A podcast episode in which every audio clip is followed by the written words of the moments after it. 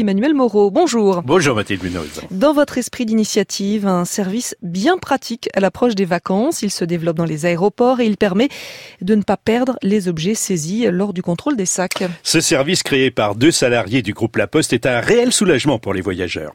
Il vous est sûrement arrivé, Mathilde, de vous faire saisir en passant le contrôle votre paire de ciseaux à ongles acheté à prix d'or ou la bouteille de parfum de votre anniversaire pratiquement pleine. eh bien maintenant, comme l'explique Caroline David, la cofondatrice de Triperty, il est possible de récupérer les objets interdits en cabine. L'agent de sûreté pouvant vous proposer de mettre votre bien saisi sous enveloppe. Il va vous le mettre dans un emballage. Donc il a trois types d'emballage à disposition, petit, moyen puis une boîte, une boîte à bouteilles. Euh, il va détacher l'étiquette qui se trouve sur l'emballage. Il vous donne l'étiquette et sur cette étiquette, vous avez le numéro de votre emballage et l'adresse de notre site internet. Ensuite, vous avez 21 jours pour vous connecter sur notre site internet. Et là, vous allez nous dire, ben voilà, moi je fais un aller-retour, je reviens sur l'aéroport, donc je veux le récupérer à mon retour. Ou ben non, moi je pars définitivement, je suis touriste ou euh, je ne vais pas repasser par cet aéroport. Et dans ce cas-là, vous me l'expédiez.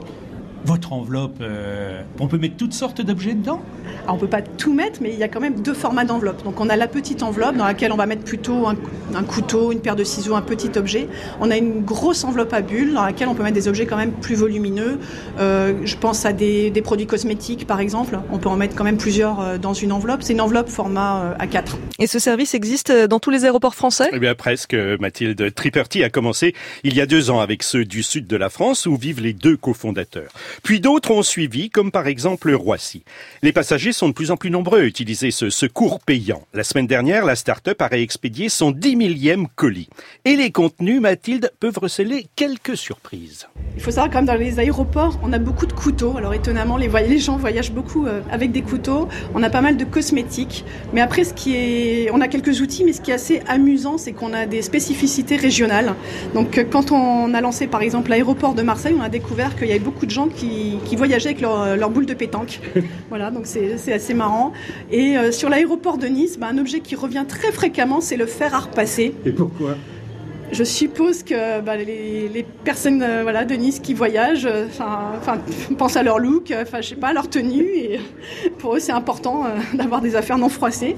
Mais c'est vrai qu'on est assez étonné parfois par les objets qu'on qu récupère. Et Caroline, si les objets ne sont pas récupérés, vous en faites quoi? Alors il y a une partie bien sûr qu'on jette parce que c'est vraiment trop, enfin voilà, ça n'a aucune valeur et c'est trop abîmé, etc. Mais par contre, on essaye au maximum de donner à des associations euh, du genre euh, Resto du cœur, enfin voilà, des...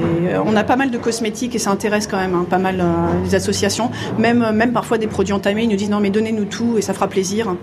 Fort de ce succès, les cofondateurs de Triperty proposent maintenant leur savoir-faire aux loueurs de voitures et ils s'implantent aussi dans les hôtels, lieux aussi propices à l'oubli. Emmanuel Moreau, votre chronique existe aussi sur internet franceinter.fr, ça s'appelle L'esprit d'initiative.